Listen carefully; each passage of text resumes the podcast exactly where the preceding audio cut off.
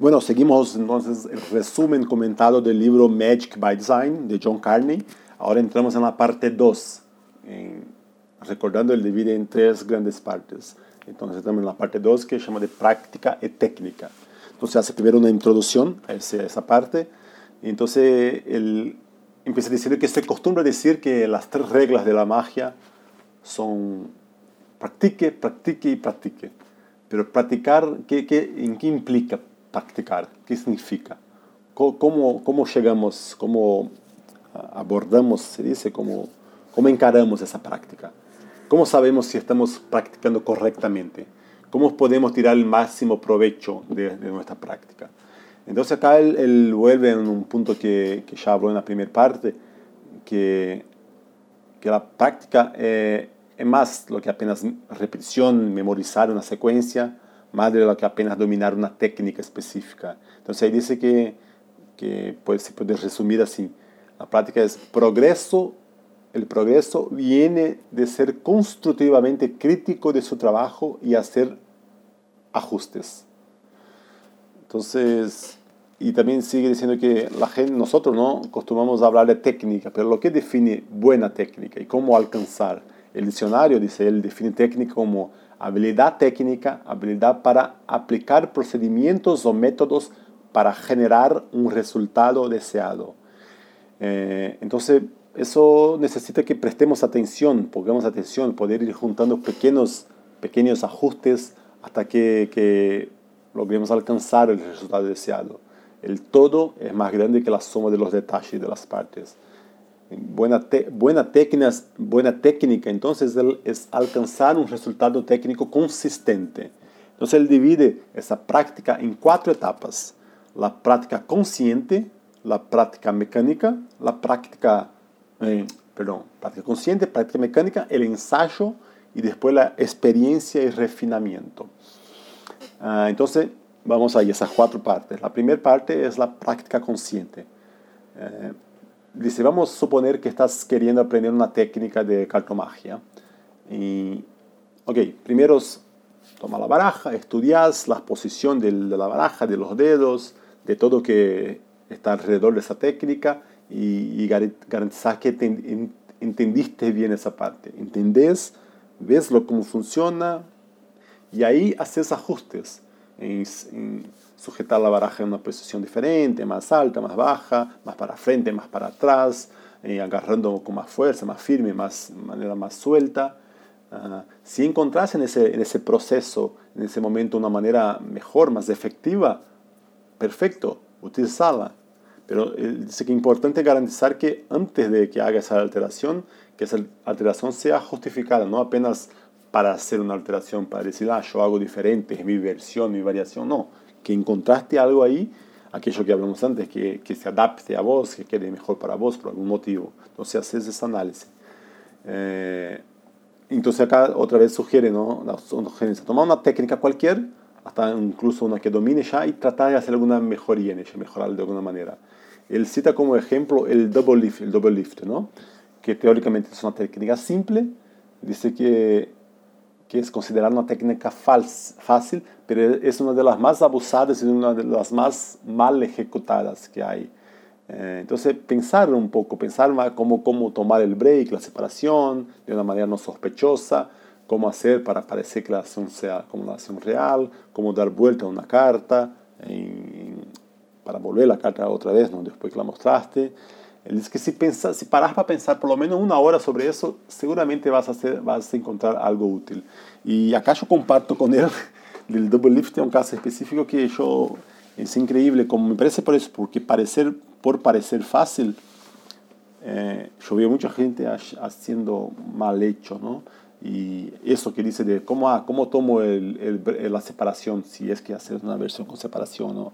Aquello que empuja para el lado, atrás, ¿no? Con el pulgar que estás buscando dos cartas ahí. Y, ok, hay momentos que puedes usar eso, pero yo, veo magos experientes haciendo eso en, rutinas que no se puede, que está toda la atención ahí, porque si tienes una rutina que ya, no sé, controlaste una carta, ahora estás hablando, la atención está lejos de tu mano, puedes hacer el break ahí con esto y con el pulgar, buscando sin problema.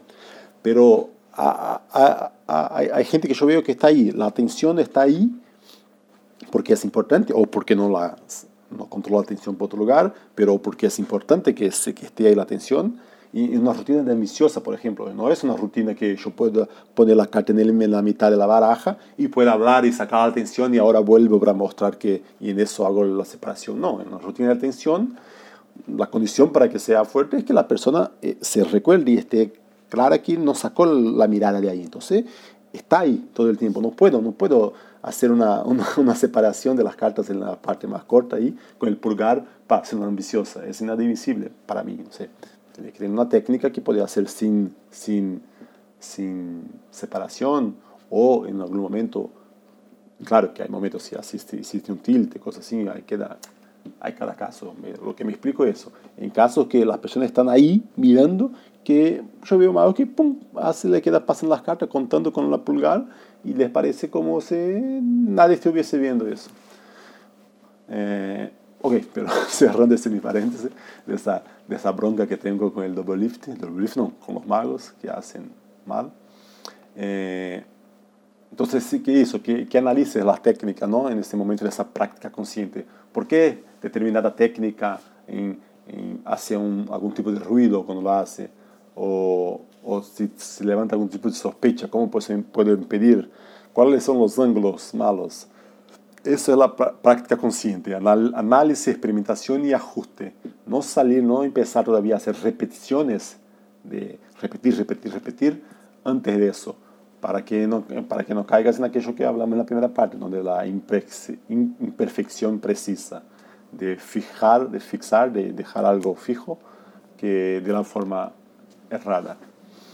Entonces, después de esa etapa de la práctica consciente, que es entender cómo funciona la técnica, ahí vas para uh, ya entendiste, hiciste, elegiste, ah, tengo este camino, este por, por, hacer la técnica, ya elegiste, tenés eso, entendiste y decidiste usar la técnica de, determinada manera. Entonces llega el momento de practicar, eh, práctica de repeticiones, ¿no? Repetir, repetir, repetir, practicar aquella técnica, repetir lo máximo posible para dominar y internalizar eso. Eh, lo ideal que sea algo satisfactorio para vos, que te diviertas practicando pero igual que no sea, o que en algún específico, ah, esta técnica me cuesta y me da trabajo y no me gusta, no me gusta practicar, pero paciencia, es necesario, hay que hacerlo.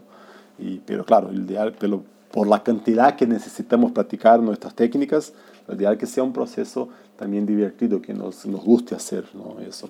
Y eh, hay una, una historia, él, él, no habla ahí, pero yo, yo me acordé cuando leía eso, de Dai Vernon, que tendía, no sé si es verdad, pero un mago iniciante había llegado para él, eh, a él y dicho que, que, su sueño era ser un día como él, o llegar cerca de su excelencia, le da Iverno, ¿no?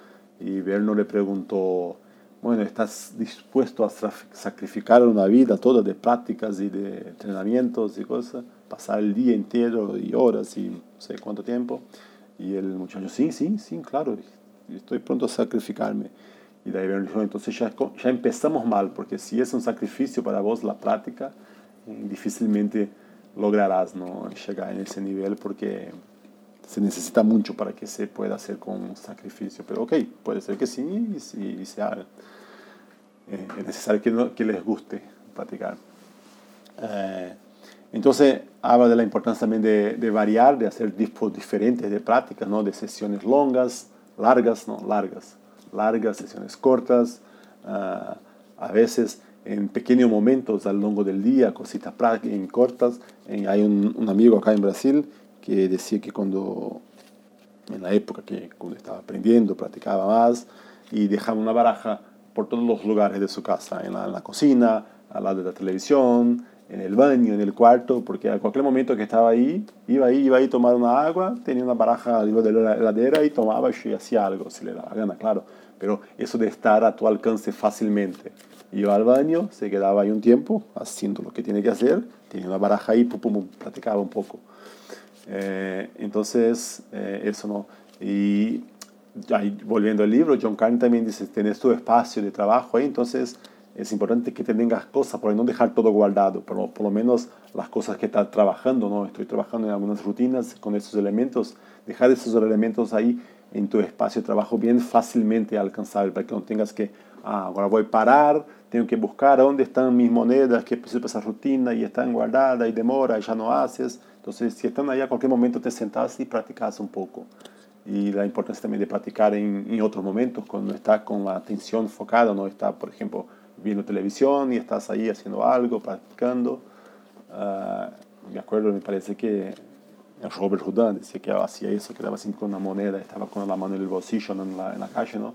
Y con, la, con, la, con una moneda, ojo, para, cuidado para practicar en el tránsito, manejando, muchos hacemos, ¿no? Pero puede ser peligroso, entonces.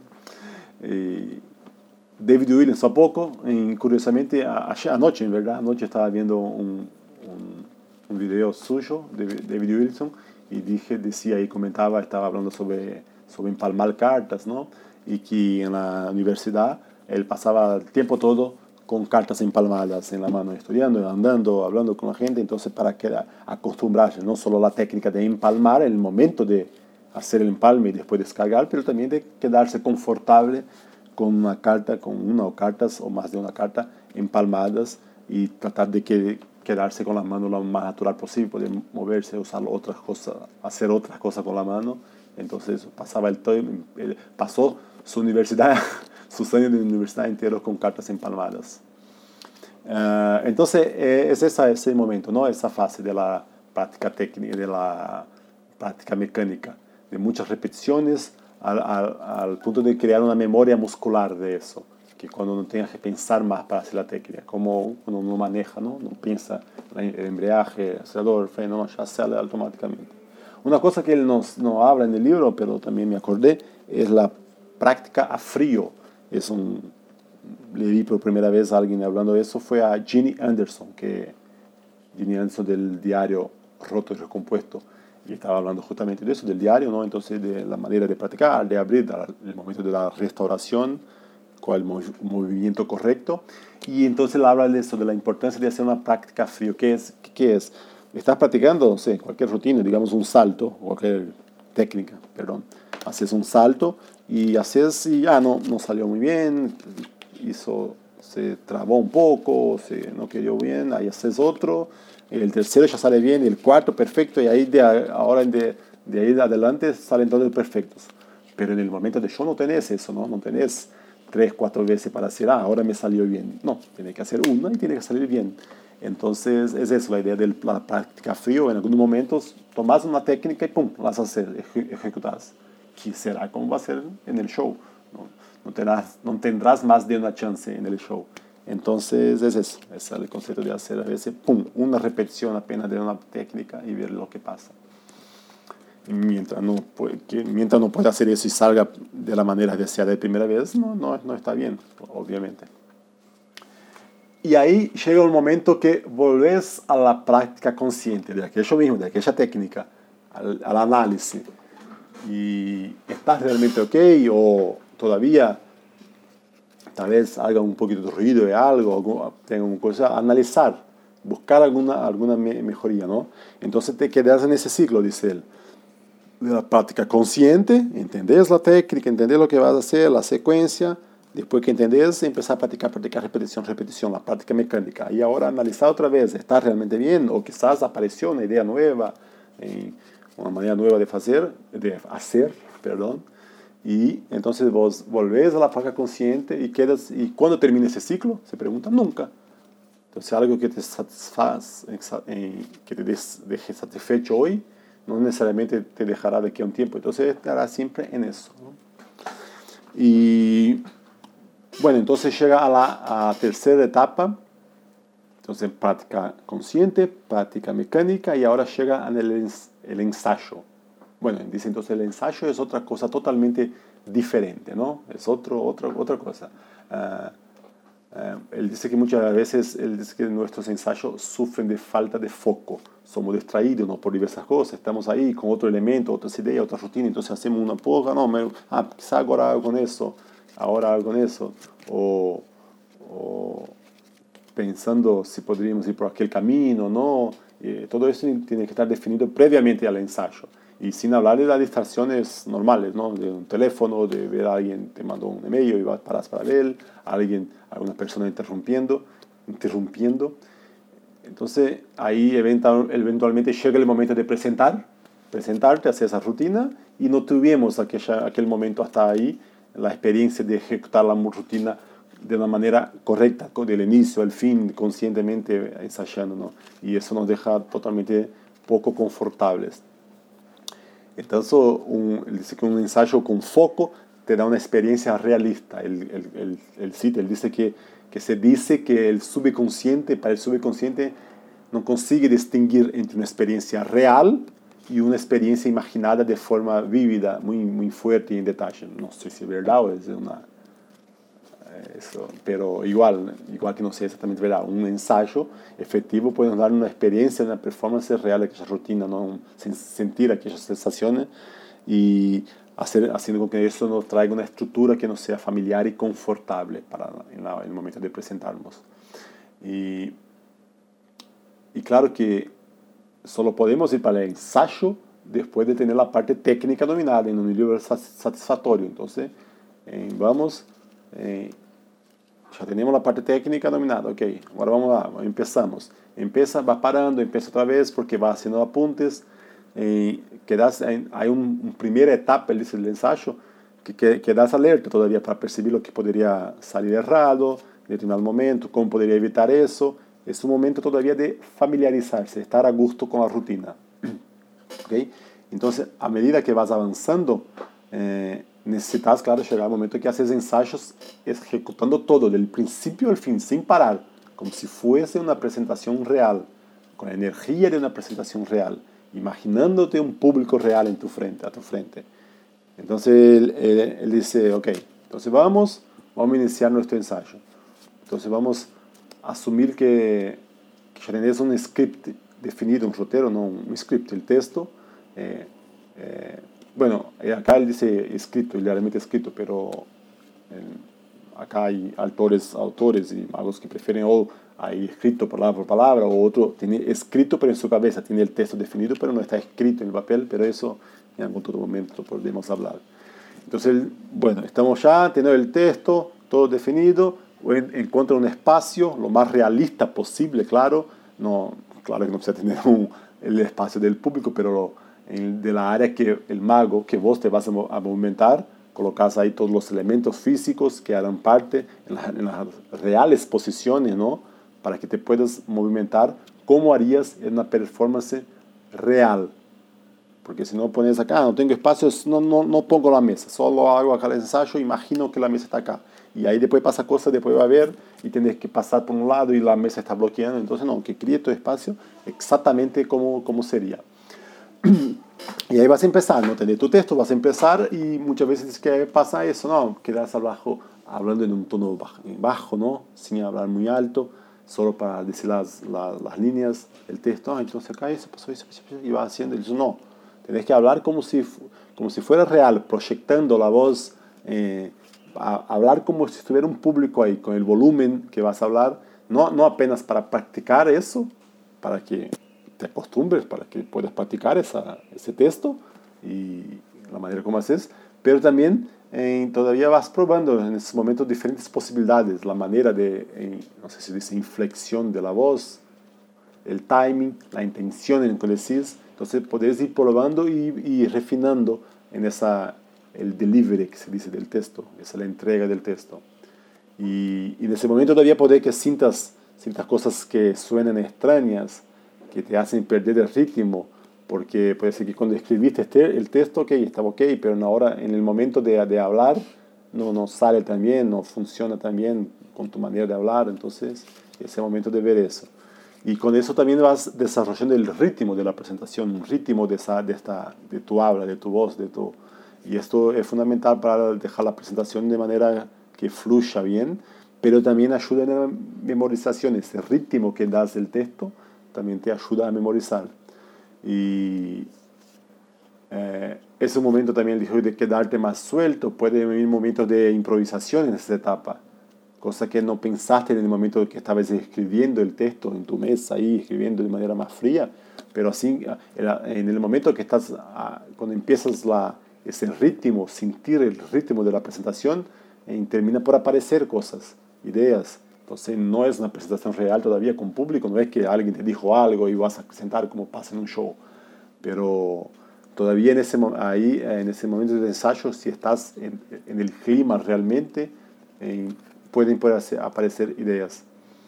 Y él dice que admite que queda un poco con vergüenza de ensayar así en voz alta, pero ahí entonces cierra todas las, las cortinas, las ventanas para que los vecinos no piensen que está, que está loco. ¿no? Y entonces dice que para una de las técnicas que utiliza para memorizar el, su texto, su script, es grabar, lo graba ¿no? y lo pone en el celular, por ejemplo, la grabación, y graba el texto y con algunas descripciones, descripciones de las acciones que ocurren y va escuchando eso cuando va a hacer una caminada, por ejemplo, va a hacer jogging, va a caminar, eh, hacer ejercicio, queda escuchando y a la medida que va escuchando, él trata siempre de mantenerse uno o dos segundos adelante, a frente de lo que está escuchando. O sea, cuáles serían las próximas palabras eh, que vendría adelante de lo que está escuchando. Y si, si, se equivoca en algún el texto, entonces vuelve el audio un poco y repite otra vez hasta que eso se va quedando fijado. Y después también habla de la importancia del, o lo que se llama en inglés, del dress rehearsal. No sé cómo sería la traducción de eso, pero dress es de vestido, entonces un ensayo vestido. Eh, que sería, que, que es eh, con el figurino realmente, ¿no? Con la ropa que vas a estar usando en la presentación. Puede parecer idiotez, o decir eso, o, o hacer que no sé pero que decir eso que es necesario, pero a veces no se, se, se olvida, no se hace, se deja para ser muy cerca de la presentación y pueden pasar desastres.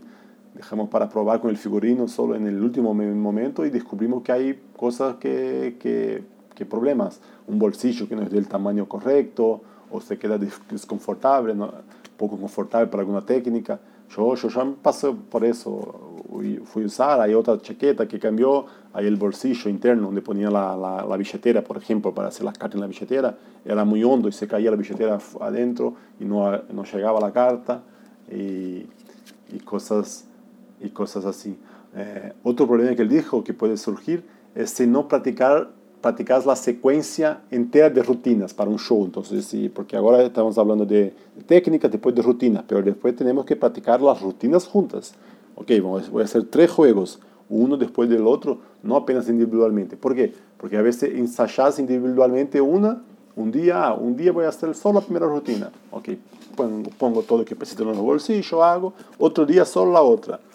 Y después, cuando llega un momento, vas a ver, no, no, no, no es posible hacer las dos rutinas una después de la otra, porque la rutina anterior se terminó con un gimmick, alguna cosa en el bolsillo que precisaba estar vacío o precisaba estar ocupado con el gimmick de la otra rutina y, y ves que puede empezar a, pasar problemas o, o, caben los elementos en el bolsillo, pero hay que apretado para poner la mano o hacen ruido, cualquier cosa.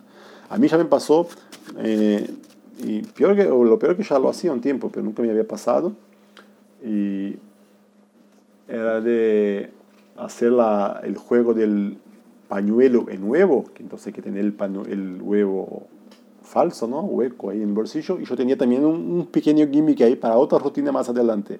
Y un día, haciendo el show, fui a hacer el show, hice pañuelo, después termino, después saco el gimmick que va para la, la maleta. Después cuando llego en la otra rutina, voy a poner la mano en el bolsillo para robar aquel gimmick, que era una cosa chiquita. Y no lo encuentro, no lo encuentro, no lo encuentro. Y tuve que improvisar de alguna manera. Y después cuando fui a, a, guardar las cosas en casa, fui a ver qué había pasado. Hasta aquel momento no sabía qué había pasado, cómo había perdido el gimmick, y me olvidé de ponerlo, no sabía. Y el gimmick, pequeño ese había entrado dentro del huevo hueco durante, durante el show. Y, ahí me di cuenta de eso, ¿no? que no podía estar ahí.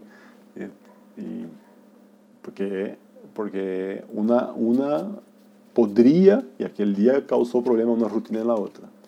Bueno, él dice también, entonces él habla un momento ahí de un consejo que le dio el mago Fawcett Ross, que si tenés cosas que tenés que preparar, tenés cosas que tenés que resetear, ok, si no hay solución, pero si tenés cosas que tenés que preparar y que podés tener más que una, por ejemplo, digamos que tenés una rutina del billete en el limón, entonces no vas a hacer una rutina, vas a preparar preparo tu limón, hago otra vez la rutina. No, preparar, dice, una docena de limones con las cosas que necesitas, la preparación que necesitas. Y ahí puedes hacer una rutina, hacer la rutina, resetear lo más rápido que puede lo que necesitas y ya tomas los elementos y hacer otra vez repetidas, repetidas, repetidas veces puedes practicar, ¿no?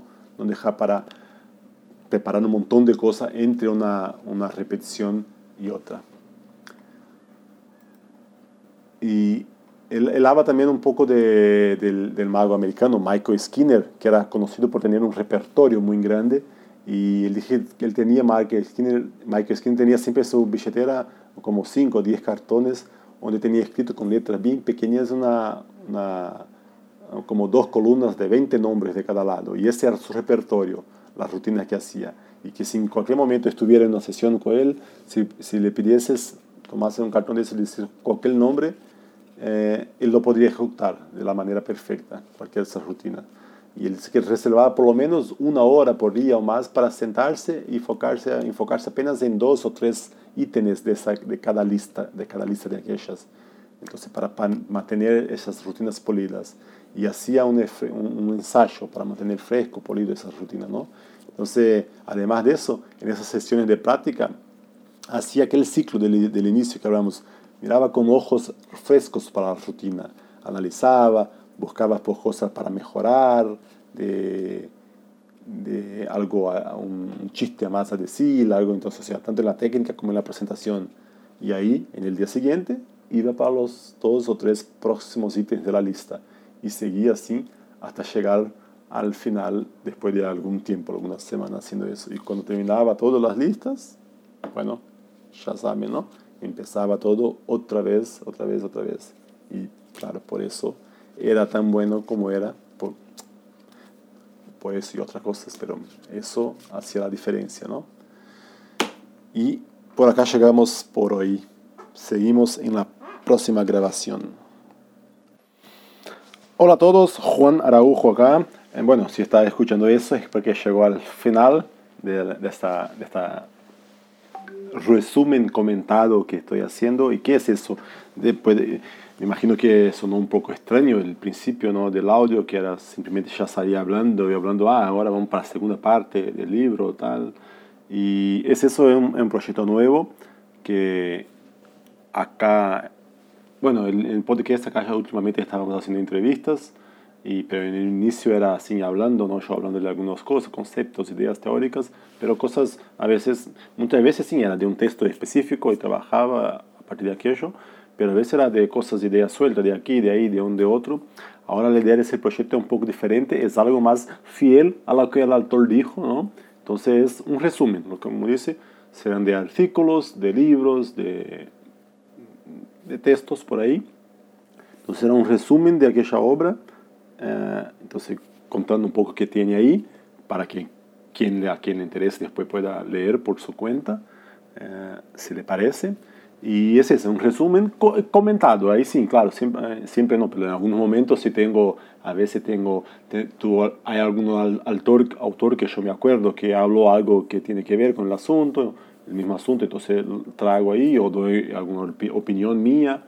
Entonces son resúmenes comentados de lecturas mágicas que yo haga.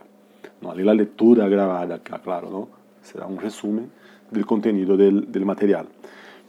Y ese es un, un, proyecto que ahora pretende hacer un poquito diferente. Va a tener acá, siempre va a seguir acá en el podcast, entonces para quien quiera escuchar, quien le guste, pero no voy a poner en, con, la misma, con la misma frecuencia que estará en su formato original.